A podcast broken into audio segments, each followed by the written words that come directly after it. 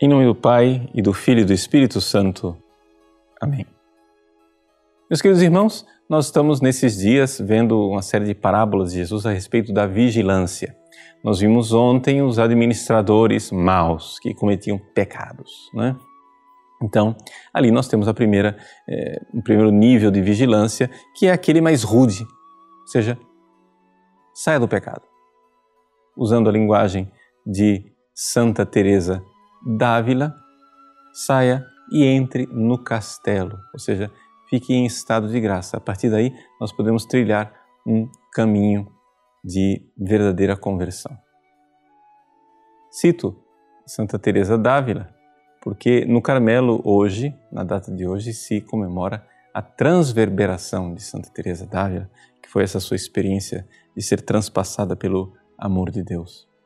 Mas também porque é interessante nessa linguagem é, do castelo interior, das três primeiras moradas, nós vermos que está aí a progressão né, dessas parábolas que nós estamos vendo. Então, parábola de ontem, deixar de pecar, quer dizer, primeira morada. Ou seja, você sai de fora do castelo, vem para dentro do castelo, está na primeira morada, deixou a vida de pecado. Infelizmente, é aqui que a maior parte dos cristãos hoje em dia empaca. Ou seja, tudo bem, deixa o pecado, está salvo, mas não começa a trilhar um caminho de santidade. São as virgens imprudentes da parábola de hoje. Ou seja, pessoas que dizem: Ah, tudo bem, estamos convidados para o casamento, mas não querem rezar. E a vida de oração é exatamente o óleo que se coloca na lâmpada destas virgens. Esta parábola das virgens, ela simboliza um pouco aquilo que nós experimentamos no dia a dia com relação às visitas de Deus. Quando você tem uma vida de oração e você de fato é, começa a ter oração íntima, veja, quando eu falo vida de oração, estou dizendo que você e Deus se relacionam como amigos, tá? Porque muita gente confunde. Tem gente que acha que a sua listinha de devoções já significa que você tem vida de oração. Nada contra as devoções, nada contra as orações litúrgicas. Não é isso, mas as devoções e as orações litúrgicas, elas têm sentido quando elas estão construídas em cima de uma base sólida que é a oração íntima e pessoal, onde você é amigo de Deus, amiga de Deus.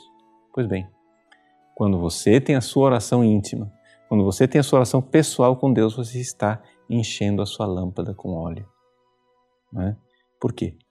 Porque nem todos os dias que você reza, Deus visita você do mesmo jeito. Mas se você não reza todos os dias, quando Ele visitar, você não vai estar pronto. Então, quantas e quantas vezes a gente vai para o sacrário, vai fazer a nossa oração pessoal com Jesus você joga o balde no poço e o balde volta vazio. Tem dias que você joga o balde e vem um pouquinho de água. Outros dias você joga o balde e o balde vem cheio. Pois bem, se não houver essa perseverança na vida de oração, se não houver essa constância de encher a lâmpada todos os dias com óleo, você não vai estar pronto quando vier a visita do seu Senhor. Ou seja, o balde nunca vai vir cheio você nunca vai receber as graças atuais necessárias para ir para um caminho de santidade. Por isso, esta vida de oração íntima, pessoal, é aquilo que Santa Teresa d'Ávila chama de segunda morada. Veja só, passagem de fora do castelo para a primeira morada é deixar o pecado mortal.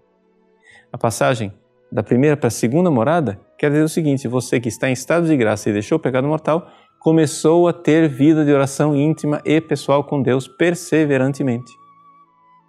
Então, você é uma virgem prudente, você está caminhando, você está crescendo espiritualmente. Aqui começamos então verdadeiramente o nosso caminho de santidade, mas ainda não chegamos no ideal. O ideal nós vamos ver amanhã, quando nós meditarmos a respeito das parábolas dos talentos. Por enquanto, tomemos a decisão. Façamos uma vida de oração íntima para não sermos virgens imprudentes que não têm óleo na hora que o esposo vier nos visitar. Deus abençoe você. Em nome do Pai, do Filho e do Espírito Santo. Amém.